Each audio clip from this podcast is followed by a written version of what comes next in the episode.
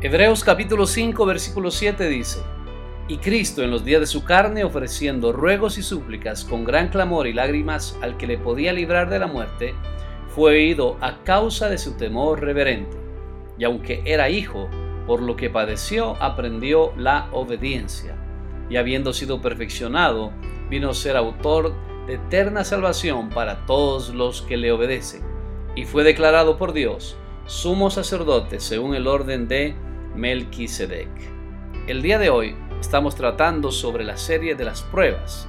Una forma más como enfrentar la prueba es la obediencia.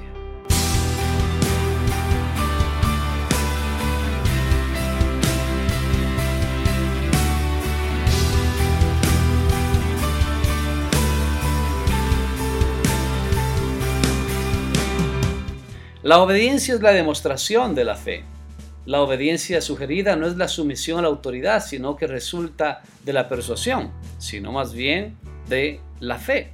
Es más, hay seis verbos realmente en la Biblia que hablan sobre obediencia. Uno de ellos es peiteo, que habla sobre obediencia. ¿Recuerdas? Hablamos el día de ayer sobre pistis, que es fe, es decir, que tiene una estrecha relación aún etimológicamente la fe con la obediencia. La diferencia del significado es que realmente la obediencia implica algo que tiene que hacerse. Es decir, la fe es del corazón, invisible ante los hombres. La obediencia pertenece a la conducta y puede ser observada.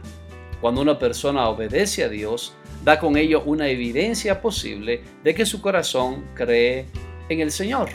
Es más que persuadir, es hacerlo. Cuando la obediencia falla, entonces la fe se debilita. ¿Cómo puede haber una gran fe donde hay una pequeña fidelidad? Dijo un hombre llamado William Gurnall. La obediencia se debe hacer aunque no la entiendas. Es la prueba realmente de que quieres salir de estas circunstancias. Hay cosas en la vida en las que haces aunque no entiendas. Pues sencillamente en la palabra de Dios hay muchos casos sobre ellos. Noé tuvo que construir un arca a muchos kilómetros de distancia del mar, cuando todavía no llovía. Me imagino pues que todas las personas que estaban a su alrededor le creían que estaba loco, que era una persona que estaba fuera de todo el común de los sentidos, ¿verdad? Y por eso es que Noé habla acerca, dice la Biblia, sobre su obediencia y su fe. 120 años creyendo en lo mismo. Abraham fue a obedecer aunque no entendía. Tanto es así que la obediencia era el único requisito en el Edén. En el Edén no se habló de amor ni de fe. Realmente, al acabar la Biblia dice, el que guarda, dice Apocalipsis 22, 7. Pues no hay nada que interpretar. Realmente hay algo muy claro, el que guarda. Si se prueba la fe, también lógicamente se prueba la obediencia. La palabra tiene que ver con el oír y ejecutarla. Un avivamiento no es más que un nuevo comienzo de la obediencia, dijo Charles Finney. La palabra está íntimamente relacionada a la obediencia.